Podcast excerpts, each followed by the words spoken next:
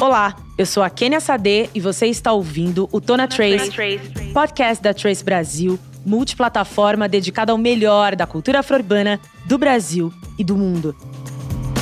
Aqui a gente se conecta com arte, música, histórias transformadoras e também cruza as fronteiras e dialoga com as diásporas africanas.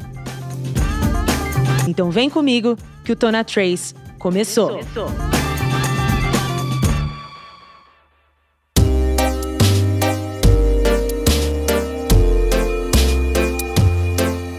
Hoje eu tô aqui com Alê Santos, que é autor, roteirista, especialista em games e storytelling e criador do podcast Infiltrados no Cash desde 2020 e muito mais, porque o Ale ele é múltiplo. O Ale é esse cara maravilhoso. O Ale tá aqui com a gente. Tudo bem, Ale? Seja bem-vindo. O Ken, é prazer estar com vocês, prazer estar aqui falando com a audiência da Trace, assim, um trabalho muito importante que inspira a gente também. Então, obrigado aí pela recepção.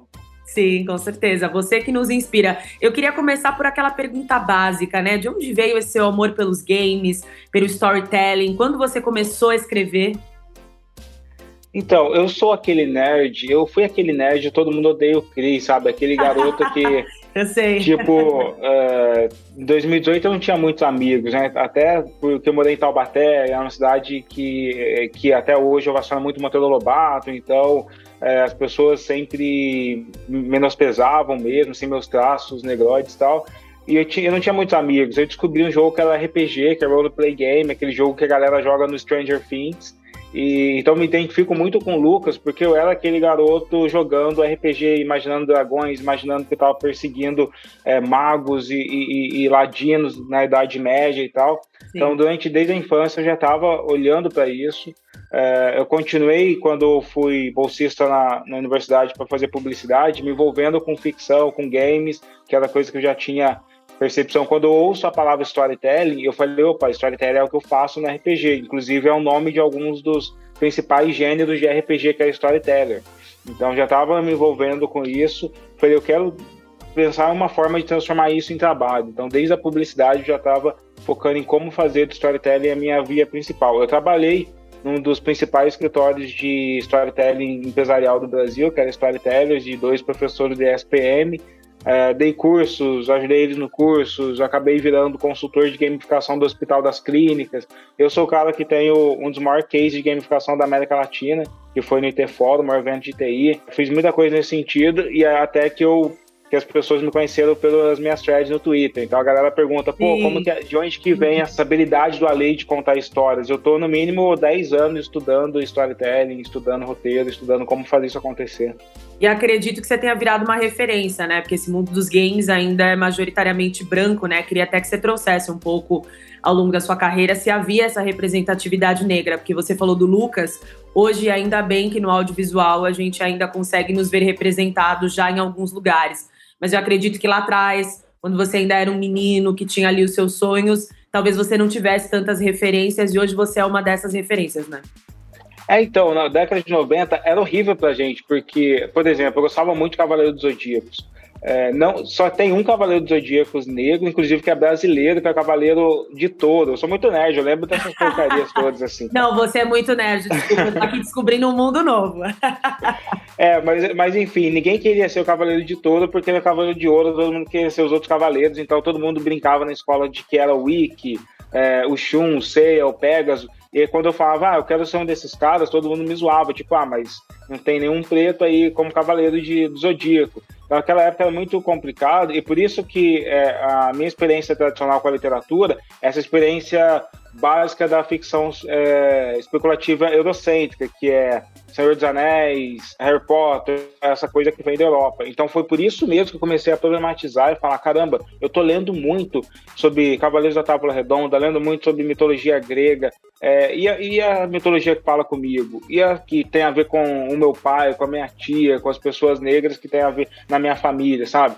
Então foi nesse momento que eu comecei a me descobrir. E sabe qual o, eu lembro até hoje, uma das coisas que abriu assim a minha cabeça, porque naquela época, década de 90, a galera só nos comparava com o Mussum, que é um gênio, assim, eu adoro o Mussum, mas naquela época, como ele era o alvo das piadas, a gente Sim. se tornava alvo das piadas também. Então nos comparava com o Mussum, é, com Jorge Lafon, outro gênio, mas também era alvo de piadas. Sempre é, de forma saci. pejorativa, né? Sim. Uhum. É, sempre de forma pejorativa, com o Saci e com o Cirilo do Carrossel. Você lembra do Sim, Cirilo, né? Eu lembro. Aquele garotinho que ninguém queria na, na novela era a gente. Então, uh, até que um dia, eu acho que foi quase na virada do milênio, um primo me trouxe um DVD pirata. Ele comprava aqueles DVD pirata, aquele DVD chamava Black 2000. Foi a primeira vez que eu vi, tipo, 50 Cent, Usher, Ah, eu também. Eu comprava. Minha mãe comprava, eu comprava. Aqueles piratão mesmo, que vinha, tipo, é, 60 músicas black, né? Eu também tive esse. Não tinha internet, a gente, a gente assistia esses clipes. Então, foi a primeira vez que eu falei, caramba, olha só esses caras, cara, esses negão tão poderosos, mano. Então, quando eu chegava na escola e alguém falava comigo, pô, você é o Saci, você é o Cirilo, o Cirilo é o caramba, eu sou o 50 Cent, eu sou o Neil. Eu, eu, eu, usava, lembra que tem um CD do Neil, que é o Nelville, que ele usava uma, uma eu acho, um band-aid no rosto. Sim, sim, eu lembro. Que virou uma tendência, né? A galera preta. Eu usava o band-aid no rosto. Autoestima, né? Começou ali já. Uhum. É, então assim, foi nesse momento que eu falei, caramba, então tem um caminho ali para mim, para minha autoestima. E se eu começar a conectar essa minha fantasia? E se eu, e se eu descobrir? E quando você descobre, é importante falar da música, do entretenimento, porque através dela a gente vai descobrindo referências. Então, de repente, 50 Cent cita um é, um personagem histórico, você vai buscar as letras dele, vai entender uma história do passado. Ou a Neil, Beyoncé faz isso pra caramba, Jay-Z. Cada, cada vez que ele cita uma referência, isso gera uma curiosidade, você fala, opa, deixa eu ver que história que é essa daí. E aí você vai sabendo para todo o universo que te conecta, que te constrói. Sim, com certeza. E você ganhou notoriedade, você até falou do Twitter, justamente porque você começou a contar essas histórias né, do Brasil e do mundo sobre heróis e personalidades negras, né? Você até se tornou finalista do Prêmio Jabuti com o com seu livro, né, Rafa? De resistência. De resistência, história de luta. Queria que você falasse um pouco como foi para você ser finalista do Prêmio Jabuti, que é um prêmio tão gigante dentro do Brasil, né, e para o mundo. Foi, é, é, muito surreal, né? Porque é a primeira, é o meu primeiro livro. Então, isso me deixou surtado pra caramba, porque é, eu nunca tive um livro com o meu nome, assim, eu já participei de algumas coletâneas, já escrevi algumas outras coisas, mas a primeira vez que você tem um livro que você é o título, você é o autor, tá escrito lá Alê Santos, sabe? Foi a primeira vez que eu fiz esse livro, na, que eu tive um livro com o meu nome publicado, e esse livro já vai direto para o Jabuti, que é o maior prêmio de literatura brasileira. É, eu fiquei muito louco com isso. Não é uma coisa que a gente está acostumado assim que aconteça. Demorou para cair a ficha, assim, às vezes até hoje não cai a ficha. E depois que caiu a ficha, eu fiquei apavorado. Falei, caramba, meu primeiro livro foi pro Jabuti. O que, que eu vou fazer com o segundo, sabe? A gente sempre se coloca numa, numa régua, cara, de o que, que eu vou fazer para superar a, essa narrativa. E esse livro, Raço de Resistência, hoje ele está presente no grupo de leituras da ONU ele está presente em várias é, bibliotecas, inclusive a biblioteca de Nova York e de Harvard. Incrível. E ele também está presente em todas as bibliotecas do estado de São Paulo, de escola pública. E você já foi nessa biblioteca em Nova York, que você comentou? Nada, eu ainda não, não. viajei para fora do Brasil, não. É uma das minhas metas, mas eu vou esse ano ainda para fora. Ah, com certeza, vai dar, vai dar muito certo. E a gente estava falando aqui da importância do audiovisual, da música, né, e também agora da literatura e principalmente a Trace, né? A gente fala muito dessa importância de contarmos as nossas histórias em primeira pessoa, porque durante muitos anos contaram as nossas histórias por nós de uma forma errônea, né? Então eu sinto que agora a gente está dando esse novo passo, né? Qual para você, qual é a importância né, da literatura negra, de contarmos essas histórias cada vez mais, termos esse protagonismo que é nosso por direito, né? Tem uma importância histórica nisso, né? Porque a, a ficção ela constrói imaginários no mundo, né? Eu sempre falo essa história da ficção científica. Por exemplo, a gente discute, a gente vê governos discutindo o que fazer com robôs, tentando criar leis para a sociedade interagir com robôs, seja do Twitter, seja carros robóticos. E a palavra robô, ela vem de uma peça tcheca de teatro da década de 30. Quantas outras invenções não foram materializadas através do imaginário de ficção, como o celular que foi inspirado no Star Trek, como o cyberespaço, que vem de um livro de ficção que é o Neuromancer. É, quantas invenções na medicina não vieram através de sonhos e de fantasia.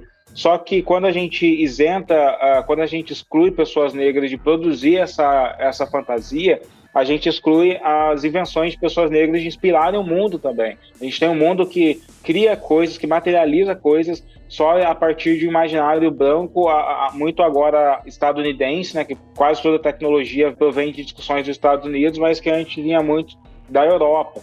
Então, acho que para mim, produzir ficção é inspirar que alguma pessoa pegue alguma ideia do meu livro no passado, no, hoje, e no futuro ela pensa assim: caramba, e se eu tentar fazer isso? E se eu tiver tecnologia para realmente colocar é, informações de uma pessoa nas suas tatuagens, que é a tecnologia que eu inventei no último Ancestral Meu Livro.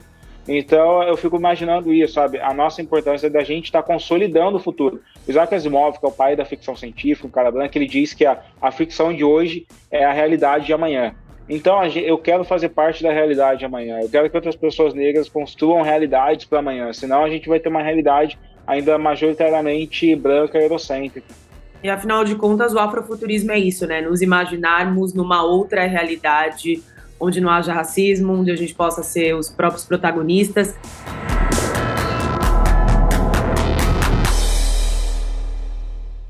Você citou aí o Último Ancestral, né, que é o seu último livro que é essa obra de ficção é, afrofuturista que foi adaptada para o audiovisual, né? Acredito que seja. Está sendo adaptada, a gente vai começar Está sendo adaptada. Conta como está sendo isso para você, que incrível, né? É, nossa, é, é, é, surreal também, porque ele é meu segundo livro e eu acho que eu consegui chegar naquela meta que eu tinha de, pô, meu primeiro livro foi para o Jabuti, o que eu faço para o segundo? Então, o segundo ele já está sendo adaptado para filme. A gente ainda não sabe se vai ser uma série de filmes ou uma série de TV. Tem todas as negociações que ainda estão acontecendo ali, mas a gente está trabalhando com a RT Features, que é uma das é, grandes principais produtoras brasileiras, e tem a coprodução da HarperCollins dos Estados Unidos. Então vai ser a primeira vez que a HarperCollins dos Estados Unidos, que é a, a editora do Senhor dos Anéis, vai coproduzir uma obra brasileira. Incrível! Uhum. É, então, e provavelmente é a Copa do, é, o, os mesmos advogados, os mesmos produtores que ajudaram na negociação do Senhor dos Anéis e de outras obras nos Estados Unidos vão trabalhar comigo no último Ancestral. Então, estou botando muita fé nessa adaptação, aquela expectativa de já imaginar cenas que eu escrevi ali virando realidade, imaginar a trilha sonora. Sei que vai talvez demore alguns anos para isso acontecer, né? Porque o trabalho de adaptação tem toda uma reescrita, tem todo encontrar o diretor, encontrar o roteirista, encontrar as pessoas que conversam com a sua obra que possam respeitar e fazer ou extrapolar ela de uma maneira diferente para o audiovisual. Então, assim, para mim é, é, é, muito, é muito é simbólico que esteja acontecendo isso. Eu fui o primeiro autor afrofuturista brasileiro numa grande editora, né? Então, primeira vez que uma grande editora investe numa literatura de ficção afrofuturista brasileira. E que é uma editora super importante. Muito, e para mim é simbólico porque assim, eu falei que eu fui construído lendo essa literatura de Harry, é, Harry Potter e principalmente Senhor dos Anéis. E a a HarperCollins que me publicou é a editora que publica O Senhor dos Anéis, é a casa do Senhor dos Anéis. Então, tipo, está, é a casa da Oprah que publica os livros dela nos Estados Unidos, no uhum. 50 Cent. É a, a, editora, principalmente eu aceitei trabalhar com a editora por conta do Colson Whitehead, o primeiro escritor negro a ganhar dois Pulitzers consecutivamente na história da literatura. Ele escreveu é, Underground Railroad, escreveu Reformatório Níquel, é, então, fazer parte dessa casa, desse selo de tantas pessoas importantes, significativas para a fantasia, para a ficção, é muito poderoso para mim. Sonho realizado, né, Ale? Sim, é um sonho realizado. É um sonho, é mais do que um sonho, porque tem alguns sonhos que a gente até tem eles. Você fala, ah, tipo, eu quero viajar para a Lua, mas aquele sonho idílico que você fala, ah, eu quero porque é um sonho e fica no plano dos sonhos. Então, escrever para mim era viver da escrita para mim era o plano dos sonhos. Então, agora que eu realizei, é que hoje eu realmente vivo da minha escrita, dos meus textos, da minha literatura, eu sinto que não tem mais limites, que a gente tem que conquistar o que a gente puder mesmo, ou o que a gente não puder, a gente tem que correr e conquistar também. Com certeza.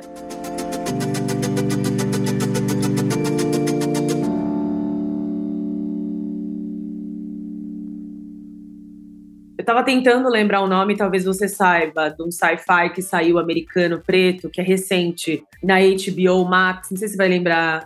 Ah, ah eu sei, eu comecei a assistir, foi mas. Incrível, uh... incrível. Acho que foi a primeira vez assim que eu vi também algo mais afrofuturista e contando as nossas histórias de uma forma bem lúdica, né? Tinha até monstros, você sabe. Eu, eu, não tô conseguindo lembrar o nome. Amor eu, eu, eu, não consigo lembrar também, mas é, eu, comecei a assistir esse sci-fi. Tem alguns outros que, que eu gosto também, assim, daquele. Uh, Altered Carbon, é, a segunda temporada, é um que tem uma ficção científica totalmente com atores afrocentrados como protagonistas dessa ficção. É, é lindo, é genial também.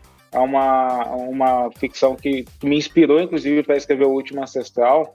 E a gente tem todos os principais afrofuturistas nos Estados Unidos já tem contrato para virar filme, né? A do Octavia Butler, que é a mãe do afuturismo, mas a N.K. Jensen, que é a principal escritora de ficção do mundo, né? Mulher Preta, que é assim, ela é, tem feitos que nenhum homem branco já conseguiu fazer, por exemplo, ganhar três vezes o maior prêmio de ficção científica com a mesma sequência de livros. Então, o, o capítulo 1 um do, do Terra Partida, que é essa cronologia dela, ganhou o prêmio, maior prêmio de ficção científica. O capítulo 2 ganhou de novo no outro segundo ano, terceiro ano.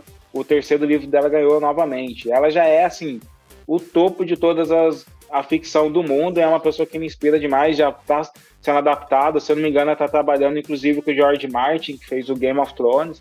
Então eu estou vendo aí muita coisa boa chegar. Ao Codofor também, que é uma outra. Ela é africana futurista, né? Já estava falando de um outro já contexto. Tá falando de um outro contexto, é. E ela já está sendo adaptada para TV também. Então gente, é uma tendência.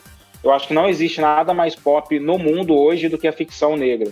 Não tem nada mais pop todas, você está vendo, super-heróis tem que ter representatividade, é, e todas as histórias de ficção tem que ter representatividade, porque não tem nada mais pop do que Lovecraft Country, do que. Lembramos, é esse nome mesmo, Lovecraft Country. É essa série Lovecraft que a gente estava falando, é. Lovecraft Country, assim, é da, é da Misha Green, que é uma escritora. Ela, ela começou eh, como é, auxiliar de sala de roteiro, e a terceira vez que ela entrou numa sala de roteiro foi quando a Monkey Paul, do Jordan Peele, entregou para ela o poder de fazer Lovecraft Country, cara, que é, é representativo também porque ela assume uma narrativa de um autor declaradamente supremacista e racista, né, que é o Lovecraft. Ela vai lá e ela coloca a visão dela e ela faz isso de uma maneira fenomenal. Não, é incrível. Eu ia até perguntar suas referências, mas você já falou todas.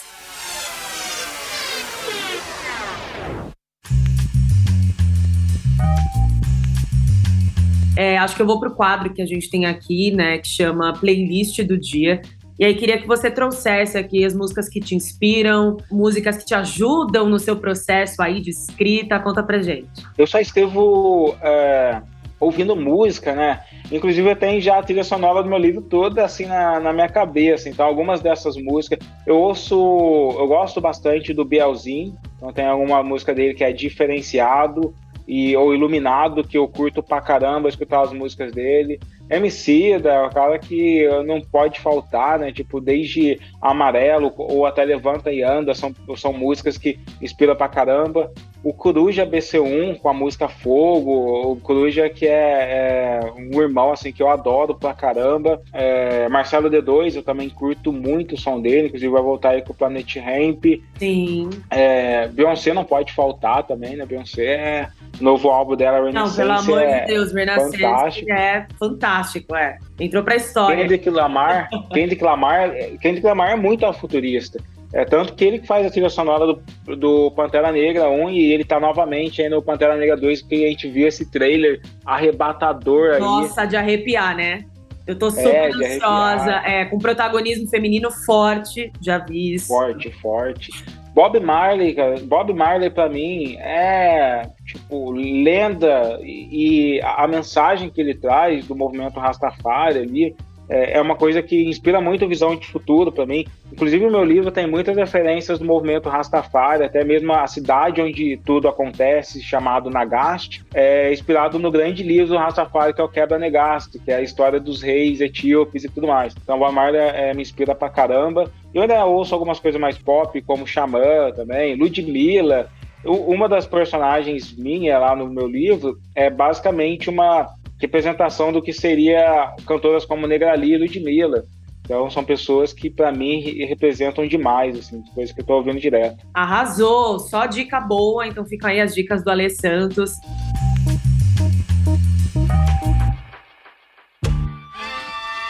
Ale, queria agradecer pela sua participação aqui no nosso podcast, super importante seu papel na sociedade, contando essas histórias de um outro lugar imaginativo. Sou muito sua fã também, muito sucesso sempre. E seja sempre bem-vindo a Trace, que já é a casa de todos. Obrigadão, prazer estar aqui com vocês. A gente vai se encontrar mais vezes aí. Com certeza. E é isso, gente. Chegamos ao fim do podcast Tô na Trace. Sigam a gente nas redes sociais, arroba Trace Brasil no Instagram e no Facebook e Twitter, Trace Underline Brasil. Toda quinta-feira tem episódio novo do Tona Trace na sua plataforma de áudio preferida. Não deixe de seguir o podcast no Spotify ou na Amazon, de assinar na Apple Podcasts ou de se inscrever no Google Podcasts ou no Castbox, ou de favoritar na Deezer. Assim você recebe uma notificação sempre que um novo episódio estiver disponível.